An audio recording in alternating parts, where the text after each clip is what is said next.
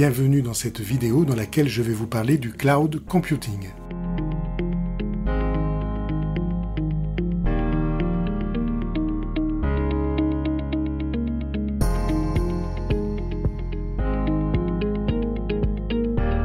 Le cloud computing, c'est une technologie qui vous permet d'accéder à vos applications et à vos données directement sur Internet.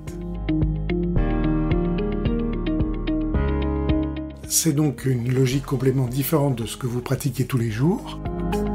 C'est-à-dire qu'aujourd'hui, tout se trouve sur votre ordinateur personnel, les composants électroniques, les programmes et les données.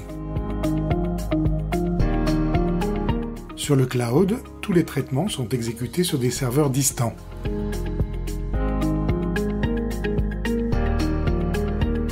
Et donc, avec vos différents équipements, comme votre ordinateur personnel, votre smartphone, votre tablette par exemple, vous aurez accès à toutes vos données et toutes vos applications. L'avantage de cette technologie est que l'utilisateur a juste besoin d'un navigateur web.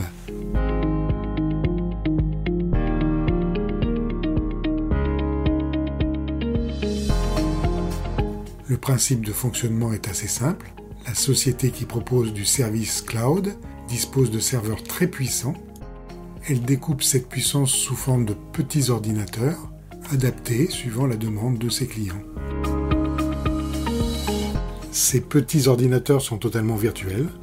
On peut ainsi leur donner plus ou moins de mémoire, plus ou moins de disques, plus ou moins de puissance. En conséquence, on ne paye que ce dont on a besoin.